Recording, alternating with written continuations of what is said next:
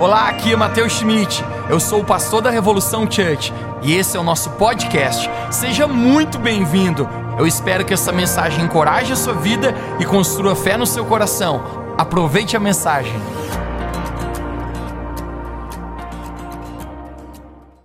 Você sabe, apenas um momento, uma palavra, uma conexão de Deus na sua vida pode ser uma chave que vire para sempre tua vida, que vire para sempre teu coração. Por isso você precisa estar com seus ouvidos atentos e o seu coração aberto. Porque quando a palavra de Deus é liberada, um instante é capaz de virar um destino profético ao Deus nos criou para viver. Então, essa é a minha oração hoje, que Jesus possa falar conosco, que você esteja animado, me ajude a pregar hoje, que com certeza Deus irá falar com você. Vamos juntos, eu quero que você abra comigo a sua Bíblia no livro de Provérbios, capítulo 27. Provérbios, capítulo 27, nós vamos ler o versículo número 6. Provérbios 27, versículo de número 6, a palavra de Deus nos diz assim: Fiéis são as feridas de um amigo, mas os beijos do inimigo são enganadores. Você pode dizer comigo que fiéis são as feridas de um amigo, mas os beijos do inimigo são enganadores. Algumas traduções dizem: leais são as feridas de um amigo. O tema da minha mensagem nessa noite é feridas leais. Feridas leais. Você está pronto para isso? Feche seus olhos, vamos orar. Querido Jesus, nós queremos agradecer pela tua presença nesse lugar. Eu oro que o Senhor aumente a sua unção, a sua graça aqui. Espírito Santo que vai ser comunicado hoje aqui, não pode ser comunicado naturalmente, mas precisa ser através do teu Espírito Santo. Então eu oro que o Senhor unja minhas palavras e que a tua palavra possa realmente fazer muita diferença no coração de cada um que está aqui hoje. Eu oro pelo aumento da tua unção, da tua graça e do teu Espírito Santo agindo em nossas vidas. Essa é a minha oração, em nome de Jesus. Você pode dizer comigo amém? amém. Olha para mim. Existe um trabalhar de Deus na nossa vida. A propósito, Filipenses capítulo 1, verso 6, a palavra de Deus nos diz: Aquele que começou uma boa obra em nós é fiel para completar. Toque alguém perto de você e diga: Deus começou uma obra na sua vida, uma boa obra na sua vida. Então, se existe uma obra, um trabalhar de Deus em nós, a minha pergunta é: o que será que Deus contempla quando Ele olha a nossa vida? O que será que Deus está interessado em ver em nós? Deixe-me falar para ti. Mais importante do que está acontecendo fora de você é aquilo que está acontecendo dentro de você. Deus está mais preocupado com o que está acontecendo no seu coração, no seu caráter, na sua vida, em quem você está se tornando, do que na verdade sobre as circunstâncias e as coisas meramente passageiras dessa vida. Isso é o que? O nosso coração. A obra de Deus na nossa vida mira o aperfeiçoamento do nosso coração. Quem pode dizer um amém aqui nessa noite? Eu quero ligar muitos pontos hoje aqui nessa mensagem, você precisa se conectar com isso, mas eu quero começar a gente falando a respeito de uma palavra chamada amigo. Você pode dizer comigo essa palavra, diga amigo. amigo. Sorria para alguém perto de você e diga amigo. Nesse texto que nós lemos de Provérbios, capítulo 27, verso 6, apenas a primeira parte do verso, nos diz: Fiéis são as feridas de um amigo. Conecte-se. Para que você seja capaz de chamar alguém de amigo, é necessário existir um ingrediente. Não existe essa palavra de maneira real, verdadeira, chamado amigo, se não existir esse ingrediente. E o ingrediente se chama confiança. Você pode dizer como diga confiança. confiança. Duas pessoas que não confiam uma na outra não podem necessariamente se chamar de verdadeiros amigos. Podem se chamar de colegas ou talvez de camaradas, mas para que você seja amigo de alguém, é necessário exatamente ter esse ingrediente chamado confiança. Agora, o que é um verdadeiro amigo? Ter um amigo de verdade envolve muitas dinâmicas nessa vida. É passar por momentos bons e momentos ruins. É passar por momentos de tristeza e momentos de alegria. É passar por situações divertidas e situações de muitas lágrimas. E é por isso que você não pode considerar os seus amigos de Facebook verdadeiros amigos. Porque um verdadeiro amigo existe uma dinâmica muito maior do que apenas você ver posts e fotos ser um verdadeiro amigo tem a ver com algo muito mais profundo. Mas escute: um verdadeiro amigo toma riscos. Se algum dia, de fato nessa vida, você tiver oportunidade de ter um verdadeiro amigo, esse verdadeiro amigo irá te confrontar muitas vezes. Esse amigo, talvez em alguns momentos apontará o dedo para você e dirá que você está errado. Um amigo de verdade, muitas vezes irá dizer não para você, e se for preciso, até muitas vezes ele se indispor contigo, eu lhe prometo, ele fará. Acredite, nessa vida, sempre é mais fácil dizer o que as pessoas querem ouvir do que aquilo que elas precisam ouvir. Mas verdadeiros amigos nunca deixam de falar a verdade, ainda assim que a verdade machuque, porque um amigo de verdade, ele nunca vai deixar de fazer aquilo que precisa ser feito, até mesmo quando isso custe ferir as emoções ou os sentimentos deste amigo. Agora, o texto que nós lemos de Provérbios, capítulo 27, nos sugere que um amigo fiel muitas vezes vai ter atribuição de nos ferir.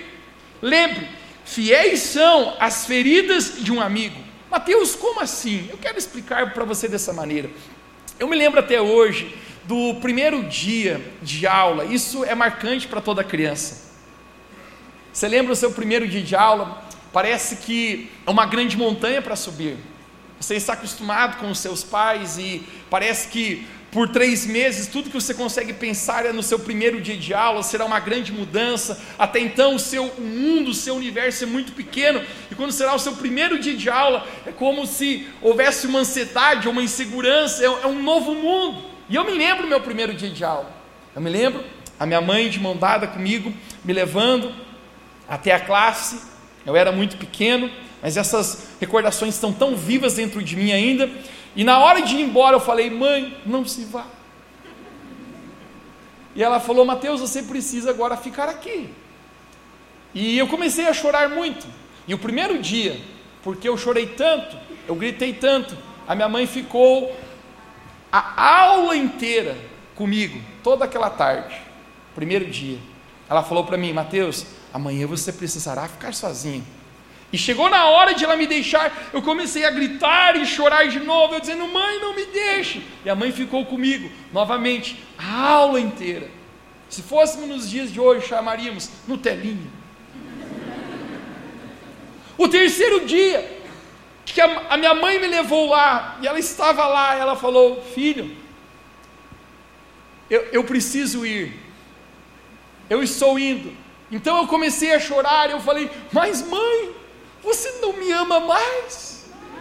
Você não é mais minha amiga? E a minha mãe falou: Eu sou, e é por isso que eu preciso ir. Talvez eu chorando diria: Mas se você me deixar chorando é porque você não me ama.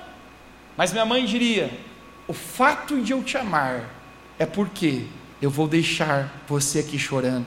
Talvez hoje você possa não entender as minhas intenções, as minhas atitudes, mas um dia você irá agradecer aquilo que eu estou fazendo com você. E esse foi o dia que a minha mãe me deixou lá chorando. Porque um amigo, muitas vezes, precisa fazer em nós feridas leais para o nosso bem.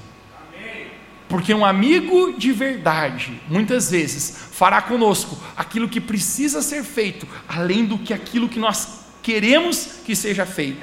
Não porque ele quer nos machucar, mas porque ele quer nos curar. Isso são feridas leais. Você pode dizer bem alto comigo, diga feridas leais. Mas por um lado, se fiéis são as feridas de um amigo, o texto de Provérbios, capítulo 27, verso 6, também nos diz que os beijos do inimigo são traiçoeiros. Se leais são as feridas que um amigo causa na nossa vida, ele diz: os beijos do inimigo são traiçoeiros. O que são esses beijos do inimigo? Os beijos do inimigo na nossa vida é o agrado, a concordância de muitos na nossa vida, mesmo às vezes quando nós estamos errados. Veja comigo, esses beijos, gente, pode até parecerem sedutores na nossa vida. Esse tipo de pessoa, na nossa vida, ela pode até nos elogiar ou nos bajular, nos fazendo sentir bem naquele momento, mas a verdade, por trás, não carrega um verdadeiro amor por nós. São beijos enganosos e manipuladores. Lembre comigo, Judas traiu Jesus com um beijo. O acordo, o acordo que Judas fez com os soldados era: quando eles estiverem no jardim, o homem que eu beijar, este é Jesus, que vocês devem colocar a mão e prendê-lo. Isso é muito importante para nós, porque nessa vida, se você apenas foi dirigido por sentimentos, você jamais conseguirá discernir a diferença de um amigo leal e o que são beijos astutos do inimigo. Isso é tão importante. Nessa vida eu já conheci muitas pessoas, muitas pessoas que chamaram amigos de inimigos, simplesmente porque foram confrontadas pelo seu erro. E eu já conheci muitas pessoas que chamaram seus inimigos de amigos, porque na verdade receberam concordância mesmo no momento que estavam errados. Dica, hashtag dica. Você quer saber quem são as pessoas que não são seus verdadeiros amigos? São aquelas pessoas que te beijam, as pessoas que passam a mão na sua cabeça, mesmo quando você está errado. Esses não são os verdadeiros amigos, porque fiéis são as feridas de um amigo. Alguém diga bem alto comigo nessa noite, diga amigo. amigo. Agora é necessário discernimento. Porque se você não tiver discernimento, você pode estar chamando o inimigo de amigo e seu amigo de inimigo. Se você não tiver discernimento, você não conseguirá diferenciar a diferença dos Judas e dos Pedros na sua vida. Conecte-se comigo. Pedros carregam espadas na cintura, mas Pedros, por mais que pareça que tenha capacidade de ferir, de verdade, eles estão ali porque nos amam. Amém. Judas não carregava espadas, Judas parecia inofensivo, apenas beijos, mas Jesus foi traído com um beijo naquele momento. Se eu e você não aprendemos a ter discernimento, nós podemos estar chamando de inimigo, na verdade, aqueles que querem nos curar, e podemos estar chamando de amigo, na verdade, aqueles que não têm compromisso real de amor na nossa vida. Mas fiéis são as feridas de um amigo. Agora eu quero falar para ti hoje a respeito de um amigo. A respeito de um amigo. João capítulo 15, no verso 13, Jesus ele nos fala essas palavras, eu quero mostrar isso para você nesse momento, isso é especial. Jesus ele diz assim, no verso 13 de João 15: Ninguém tem maior amor do que aquele que dá a sua vida por seus amigos. Diga bem alto comigo, amigos. amigos. Eu estou dando vintão para quem participar comigo hoje. Verso 14: Vocês serão meus?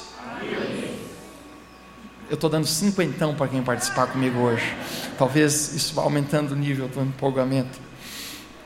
Vocês serão meus? Amém. Cinquentão empolgou. Se fizerem o que vos ordeno, verso 15: Já não vos chamamos de servos, porque o servo não sabe o que faz ao seu senhor, mas em vez disso vos chamamos de Amém. Jesus aqui se apresenta como um amigo. Deixe-me falar. Se tem um amigo que você pode contar nessa vida, se chama Jesus. Amém.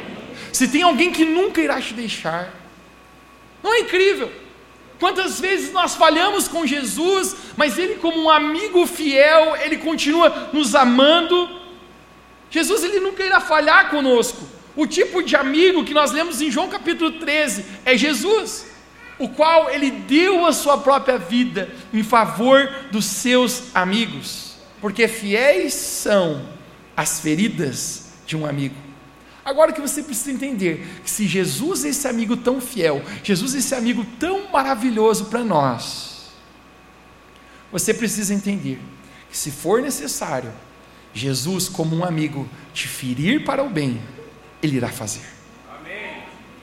Se for necessário Jesus causar uma ferida em você para o seu bem, Ele fará, porque leais são as feridas de um amigo. amigo. Isso significa que todos aqueles que querem ser amigos de Jesus precisam aprender e entender sobre feridas leais. Você pode dizer mais uma vez comigo, diga feridas leais. Em João capítulo 15, verso 1, conecte-se com isso agora.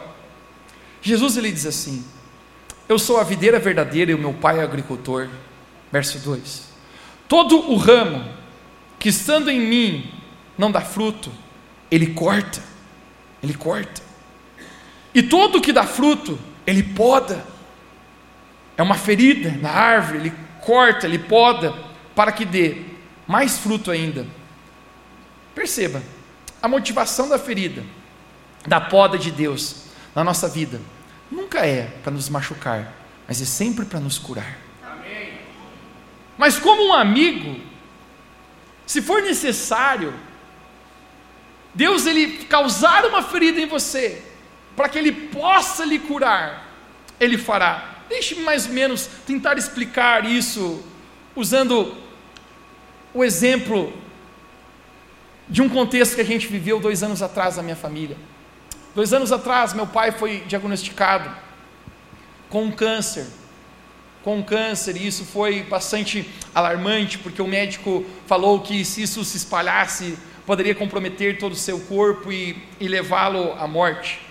Naquele momento, nós fomos até outra cidade, programando uma operação e esperando que tudo aquilo desse certo, estávamos orando, estávamos com o nosso coração batendo forte por aquilo, porque aquele câncer estava contaminando o corpo dele. Então, se ele não fizesse aquela cirurgia, aquilo poderia se alastrar e levar ele até a morte. Então, conecte comigo: o que o médico fez? Ele cortou o corpo do meu pai para poder curá-lo. Ele fez uma ferida para poder retirar aquele câncer. Eu me lembro até hoje, depois da cirurgia, ele falou: a cirurgia, Mateus, foi um sucesso. Mas a verdade, ele dizia que a cirurgia havia sido um sucesso, ele cortou aquele câncer, ele abriu o meu pai, fez uma ferida, ele disse foi um sucesso. Mas quando eu olhava para o meu pai, eu via momentaneamente outra coisa. Ele estava mais fraco, ele estava sentindo muita dor, ele estava mais vulnerável naquele momento. Mas a conexão aqui é isso, conecte-se. Se o médico não tivesse cortado, não tivesse feito aquela ferida, aquele câncer poderia ter crescido e se alastrado pelo corpo do meu pai, levando ele à morte. O médico precisou cortar aquilo. Mas se o médico não tivesse cortado, momentaneamente, naquele instante, o meu pai estaria melhor. Não estaria sentindo tanta dor naquele momento, mas no futuro, aquilo o mataria. O meu ponto aqui é esse. Você precisa confiar em Deus, que quando Ele começa a cortar a sua vida, é porque Ele quer te curar. Amém. O meu ponto é que muitas vezes, Jesus, como um amigo, Ele começará a mexer em nós, ao causar feridas que até às vezes até nós não entendemos porque isso está acontecendo. Mas nesse momento, você precisa confiar em Deus. Todos aqueles que querem ser verdadeiramente amigos de Deus precisam entender que muitas vezes Deus ele coloca feridas leais em nossa vida. Não porque ele quer nos machucar, mas porque ele quer nos curar, porque leais são as feridas de um amigo. Tem momentos na nossa vida que Deus nos fere não porque ele quer o seu mal, mas pelo contrário, porque ele quer o seu bem. Então isso significa que muitas vezes o término desse namoro, desse relacionamento que não deu certo, é porque Deus está tentando, na verdade, ferir você por uma boa causa, para que seu coração possa voltar de fato ao Senhor. Então isso significa que talvez, se a sua vida financeira está toda chacoalhada, é porque talvez Deus esteja chamando a tua atenção em você voltar e ter um relacionamento de verdade, de intimidade com Deus novamente. Então, se talvez a sua vida emocional esteja num terremoto, talvez seja Deus provocando uma ferida, dizendo: Ei, eu quero que você aprenda a caminhar do meu lado e depender de mim de verdade. Porque as feridas de um amigo são leais. Quando Deus começa a te cortar, quando você sentir Deus te cortando, você precisa perceber que na verdade o que Deus está tentando fazer é te curar. Amém. se existe algo na sua vida que está levando você ao mal, ele precisa cortar e fazer uma ferida, porque ele precisa chegar ao ponto onde está aquele veneno para extrair dali e curar o seu coração, porque leais são as feridas de um amigo, e Jesus é um amigo de verdade leal. Amém. Como que Deus faz para nos ferir? Normalmente Deus usa três coisas, eu chamo os três P's: pressão, problemas e pessoas. Eu não tenho muito tempo para me aprofundar sobre isso, mas então, na reta final aqui, eu quero falar a respeito de quando Deus irá nos precisar nos ferir. Mateus, pode ser que Deus precise me ferir? Eu digo para você sim, eu quero falar de três momentos, três coisas. Então, que é necessário Deus nos ferir quando isso acontece. Lembre, Deus é um amigo que nos ama, e por Ele nos amar, se for necessário, Ele irá nos ferir, porque leais são as feridas de um amigo. Existe amor nas feridas de um amigo. Então, a primeira, Deus nos ama, Ele irá nos ferir quando ignoramos os sinais da graça de Deus na nossa vida. Conecte-se comigo. Deus é tão amoroso, Deus é tão paciencioso, Deus é tão longânimo. Eu fico pensando na minha própria vida, o quanto Deus já teve paciência comigo, quanta paciência Deus tem comigo até hoje. Na verdade, é a sua graça e a sua misericórdia sobre nós. Lamentações capítulo 3, verso 3 diz que as misericórdias do Senhor são a causa de nós não sermos consumidos. O quanto Deus ele nos ama. Mas deixe-me falar para você, se nós ignoramos os sinais da graça de Deus na nossa vida, em algum momento, Deus precisará nos cortar, nos ferir, para que a gente seja capaz de recobrar a lucidez espiritual. Amém. Por quê? Porque Ele é um amigo fiel, porque Ele nos ama, a ponto que, se for necessário ferir, Ele nos ferirá. Entenda, você não pode dizer que me ama e ficar me assistindo me destruir sem me confrontar e se, e me, e se opor ao precipício que eu estou correndo. Eu quero que você imagine eu correndo em direção a um precipício, e talvez existem placas e sinalizações dizendo: cuidado, não continue correndo, não continue nessa direção, senão você vai cair num precipício. Deixe-me falar para você: se você realmente me ama, você fará alguma coisa para me parar nessa corrida. Você não pode dizer que me ama e simplesmente me assistir, correr e cair nesse precipício. Dessa mesma maneira, Deus na nossa vida, muitas vezes, se nós não estamos ouvindo aquilo que Deus está tentando falar conosco, aquilo que Deus, os sinais da graça de Deus, às vezes é necessário Deus nos ferir para que Ele possa conectar fazer-nos entender, aprender as lições, porque Ele quer o bem na nossa vida. Agora, existem muitos sinais da graça de Deus sobre nós. Às vezes, Deus fala por meio de pessoas, de situações, de pressões, de circunstâncias, de uma palavra. Esses sinais da graça de Deus que vão se manifestando sobre a nossa vida. É necessário que nós consigamos identificar isso, porque se nós não identificamos, em algum momento, poderá ser necessário Deus nos ferir, não porque Ele quer nos machucar, mas porque Ele nos ama. Você conhece a história de Jonas na barriga do peixe? Você sabia que o peixe, na verdade, é um sinal da graça de Deus na vida de Jonas? Jonas foi parar na barriga de um peixe, e talvez você possa pensar: que coisa terrível isso! Eu quero dizer para você o maior sinal da graça e do amor de Deus na vida dele. Porque Deus está dizendo: Jonas, você deve ir para lá, e ele não está obedecendo. Então tem uma grande tempestade acontecendo e ele não está ouvindo. Então Deus coloca ele na barriga de um peixe, tentando dizer para ele: Ei, reconheça o sinal da minha graça. Eu estou tentando falar com você, Jonas. E se você não reconhecer, eu precisarei te cortar mais, te ferir mais, porque o amigo leal tem a capacidade de nos ferir para o nosso bem. Amém. Jesus é o amigo leal.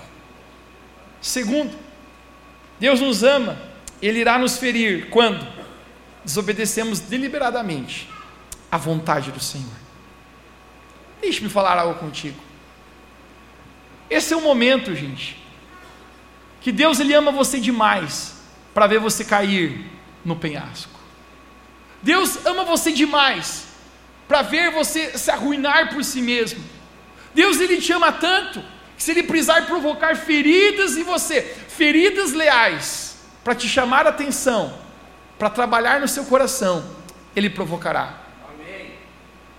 E isso muitas vezes acontece quando nós deliberadamente sabemos a vontade de Deus para a nossa vida, mas nós não queremos vivê-la, nós não queremos obedecer o Senhor.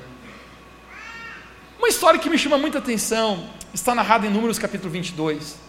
Nós encontramos a história de um homem chamado Balaão. Você pode dizer bem alto comigo esse nome, diga Balaão. Balaão. Eu não quero que você confunda com Salomão, filho de Davi. Balaão, ele era um profeta da nação de Israel. Você sabe sobre profetas. Profetas carregavam uma autoridade de Deus na sua vida, na sua boca. Você lembra do profeta Elias? O profeta Elias declarou que não choveria sobre a nação, e por três anos não choveu mais. Uau, essa era a autoridade que um profeta carregava. Elias orou aos céus, dizendo que haja chuva agora, e como alguém abre uma torneira, os céus derramam chuva novamente. Essa era a autoridade, o poder que carregava um profeta sobre a nação. Balaão aqui é um profeta. Ele carrega autoridade, ele carrega destino. E esse é o momento que a história dele é interessante. O rei dos Moabitas chega até o profeta Balaão e diz: Balaão, o meu povo irá guerrear contra o seu povo. E é interessante que o próprio povo inimigo, o próprio rei do exército inimigo consegue reconhecer autoridade sobre o profeta. E ele diz assim: O que é o meu pedido para você?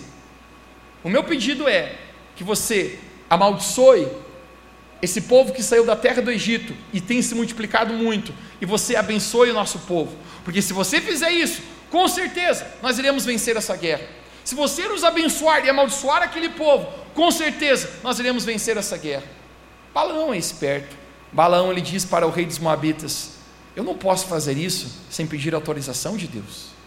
Eu preciso consultar a vontade do Senhor. Você pode dizer alto comigo, diga a vontade do Senhor. Eu quero ler com você agora a conversa que Balaão tem com Deus. Isso irá surpreender você. Números 22, verso 8, me dê na tela aqui, por favor. No verso 8 de Números 22, nós encontramos essa resposta de Balaão. E ele disse: Passai aqui essa noite, eu trarei a resposta. Como o Senhor me falar? Você pode dizer comigo, como o Senhor, me falar. Então os príncipes dos Moabitas ficaram com Balaão.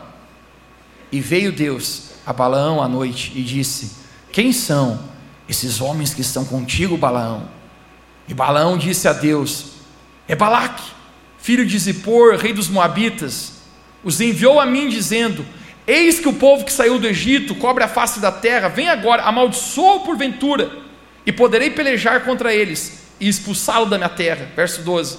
Então Deus disse a Balaão: Então Deus disse a Balaão: então Deus disse a Balaão: Isso significa que Deus disse a Balaão: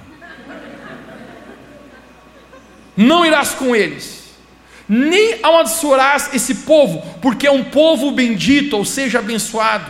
Então Balaão levantou-se pela manhã e disse aos príncipes de Balaque: Ide pela terra de vocês, porque o Senhor se recusa a deixar-me ir convosco. Em outras palavras, Balaão está dizendo: gente, não vai rolar. Eu comuniquei com o homem lá em cima. E ele falou que eu não posso abençoar um povo, amaldiçoar um povo que é abençoado. Eu não posso com vocês porque não é a vontade de Deus para a minha vida. Sabe o que é mais interessante? Vai acontecer uma conexão aqui que eu quero mostrar para você no verso número 15. Vamos no verso 15 agora, deve os olhos aqui de presente. Números 22, 15. Porém, Balaque tornou a enviar mais príncipes, mais honrados que aquele, em outras palavras, gente mais importante, mais bem vestida, de maior escalão. Verso 16: Os quais foram a Balaão e disseram: Assim diz Balaque, filho de Zippor, rogo-te que não te demores para vir a mim. Verso 17: Porque grandemente te honrarei e farei tudo o que disseres. Vem, pois, rogo-te, amaldiçoa este povo, porque grandemente te honrarei. Na versão da Bíblia traduzida do Mateus Schmidt, está dizendo: porque grandemente eu aumentarei o Pix na tua conta. Porque grandemente irá pingar Balaão uma quantia enorme de valor na sua conta. Então venha comigo. Mas no verso 18, conecte-se que Balaão a resposta dele. Então Balaão respondeu e disse aos servos de Balaque: Ainda que Balaque me desse a sua casa cheia de prata e de ouro, eu não poderia ir além da, da ordem do Senhor meu Deus, ele tem juízo. Ele está dizendo: eu não poderia desobedecer ao Senhor, para fazer coisa pequena ou seja grande. Agora, pois rogo-te também que fiques essa noite, para que eu saiba o que o Senhor me dirá. Você está entendendo o que está acontecendo aqui? A ordem do Senhor para Balaão foi clara: disse, você não irá amaldiçoar esse povo e você não irá com eles. E agora existe uma proposta acontecendo aqui, algo está sendo tentador ao coração de Balaão. Está dizendo: vai aumentar o pix, vai aumentar a honraria, você vai se tornar uma pessoa mais importante. Existe um lugar que você que é bom para você. E nesse momento, Balaão diz assim: a primeira vez Deus não deixou. Será que se eu conversar com ele, agora ele deixa? Você lembra no mercado, você quando criança, você dizia, pai, compra. Ele dizia, não, então vou pedir para a mãe. Talvez Balaão está usando uma estratégia, uma péssima estratégia, porque eu quero que você veja a resposta de Deus, e agora isso aqui ficará muito preocupante aqui. Em Números 22, verso 20, conecte-se comigo. Veio, pois, Deus a Balaão de noite e disse-lhe: Se aqueles homens te vieram chamar, levanta-te, vai com eles, todavia, farás apenas o que eu disser. Hum? Deus muda de opinião? A palavra de Deus fala que Ele é o mesmo ontem, hoje e sempre. Será que Deus está mudando de opinião da noite para o dia? Parece muito estranho. Me parece que o texto está errado, mas não, na verdade ele está certo. Deus está dizendo para Balaão agora: então você vai, mas faz apenas o que eu disser. A história aqui fica muito interessante, eu quero contar para você. Porque então Balaão pensa: eu sou muito esperto eu acabei de torcer o braço de Deus, eu acabei de dar um jeitinho para com Deus. Eu sei que a vontade do Senhor era essa, mas na verdade eu estou tentando organizar isso. Eu acho que no final vai dar certo. Vai dar certo. Ele acabou de falar que eu posso ir. Balaão sobe na sua jumenta, na sua mula. Ele começa a ir com aqueles homens, reis moabitas, que haviam sido enviados pelo rei. Quando ele está indo naquela jornada, naquela, naquele percurso, é interessante, depois você pode ler em Números capítulo 22, essa história que eu estou contando para você agora. A Bíblia fala que Deus colocou um anjo, um anjo do Senhor com uma espada, para ferir Balaão. Imagine esse percurso: existe um anjo com uma espada, e esse anjo está com aquela espada para ferir Balaão, porque ele havia desobedecido à vontade de Deus. Quando ele está andando, em cima daquela mula. A palavra de Deus fala que o anjo estava no caminho, com a espada na mão, para ferir-o de morte. E Deus abriu os olhos espirituais da mula, que ela foi capaz de ver aquele anjo com aquela espada desembainhada, pronto para ferir Balaão. Você sabe o que acontece? Naquele instante, a mula toma outro caminho. E Balaão talvez, vem para cá, mula, onde é que você vai? E a mula dizia para outro caminho. E Balaão está dizendo: Você não me obedece mais? Ele pega talvez o chicote e dá na mula e diz: Me obedeça, eu quero ir por aquele caminho. Mas Balaão não consegue ver o anjo com a espada desembanhada, mas a mula consegue. E a mula está desviando o caminho. Balaão diz: Talvez para a mula, eu vou deixar passar essa aqui, mas a próxima não vou. O percurso continua. Conecte-se agora. A Bíblia fala que naquele momento, o anjo do Senhor estava preparado novamente para, com a espada desembanhada, ferir Balaão de morte. E a mula viu novamente. Quando a mula está chegando naquele momento, a mula, eu fico imaginando que ela fez um. Quem já viu aquele filme Matrix? E ela se abaixa. E Balaão pensa: por que, que você está fazendo? A mula se abaixa, ela, ela, ela se deita. Balaão então pega o seu cabresto e ele começa a bater na mula, dizendo: O que, que você está fazendo? Você quer me matar? Pela terceira vez, Balaão está em cima da mula, e nesse momento, a Bíblia nos narra que existe uma bifurcação, existe um lugar estreito, e o anjo do Senhor está ali então com a espada para ferir Balaão de morte. E nesse momento, literalmente, a palavra do Senhor nos fala que a mula se jogou ao chão e deitou sobre Balaão no momento que o anjo foi feri-lo. Balaão começa a espancar a mula demais. Está dizendo: Não te quero mais. Por que você não me obedece? Agora, uma das coisas mais loucas que eu já li na minha Bíblia, eu vou falar para você agora, uma das coisas mais loucas e estranhas que eu já li na minha Bíblia a Bíblia fala que Deus abriu a boca da mula e a mula começou a falar com Balaão. A mula começou a dizer: Ô oh, Balaão! Eu não sei como uma mula fala. Talvez algumas mulheres dizendo: Mateus, eu sei o meu marido. É, eu sei como é que ele fala. A mula está dizendo: Eu não te servi sempre a vida inteira. Agora, se você não está vendo que o anjo está ali com a espada desembanhada para te matar, eu estou vendo. Eu acabei de salvar a sua vida por três vezes, a mula está dizendo. Eu fico imaginando o balão dizendo: Sério, fazendo um coração para a mula. Agora tocou forte no coração. Sabe por quê, gente? quando nós desobedecemos a vontade do Senhor para a nossa vida, o final nunca é bom. Você sabe qual é a maior sentença, cara, que Deus pode declarar de juízo sobre a vida de uma pessoa? É o momento que deixa a pessoa caminhar do jeito que ela mesma quer.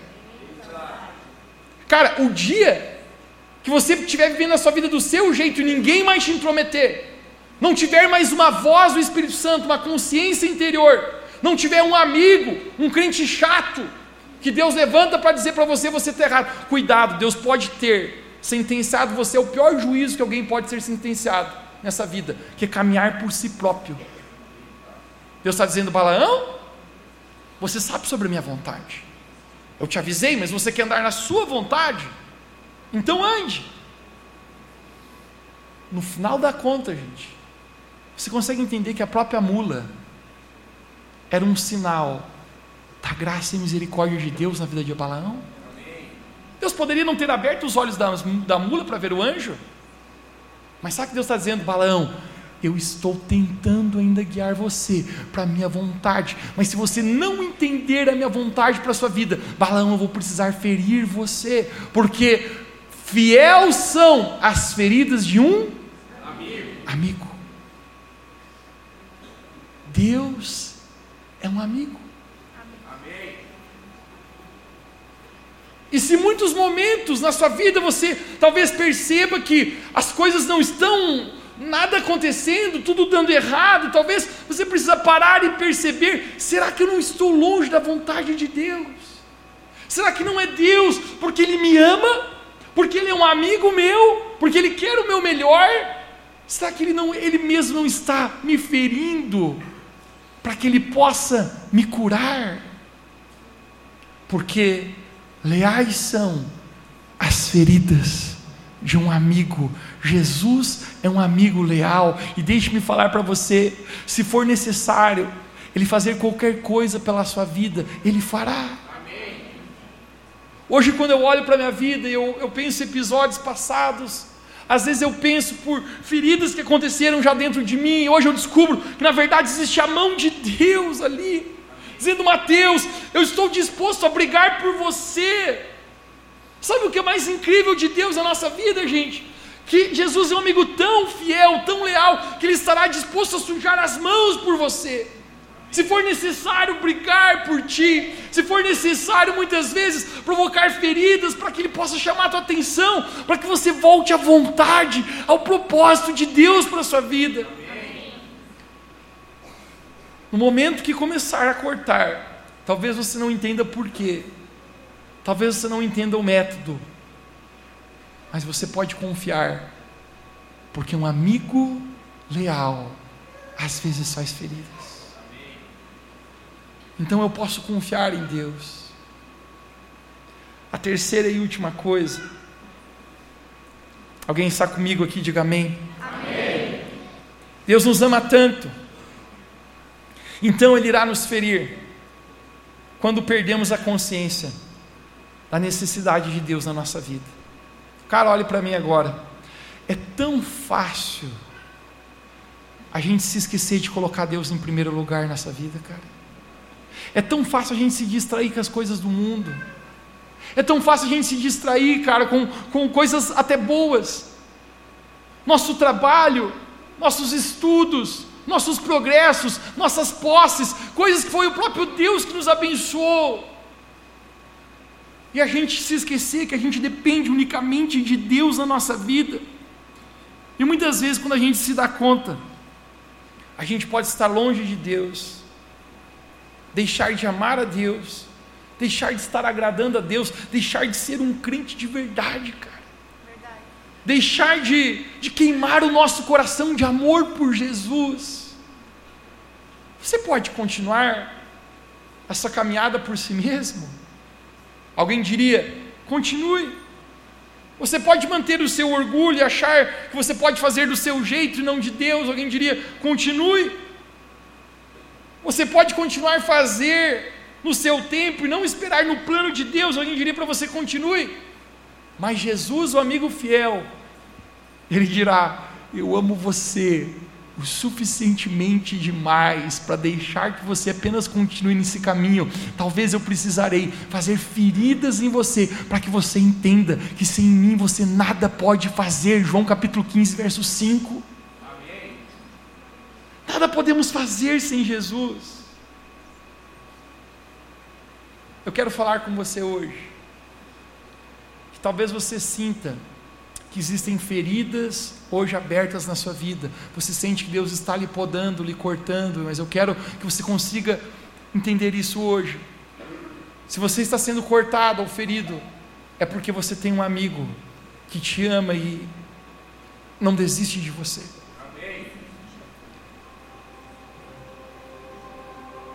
É porque de alguma razão,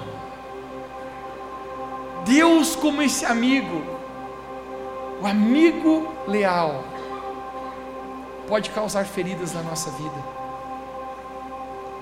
O amigo leal, ainda assim que isso possa nos ferir, ele sabe que esse ferimento momentâneo, na verdade, provocará a cura de verdade ao nosso coração.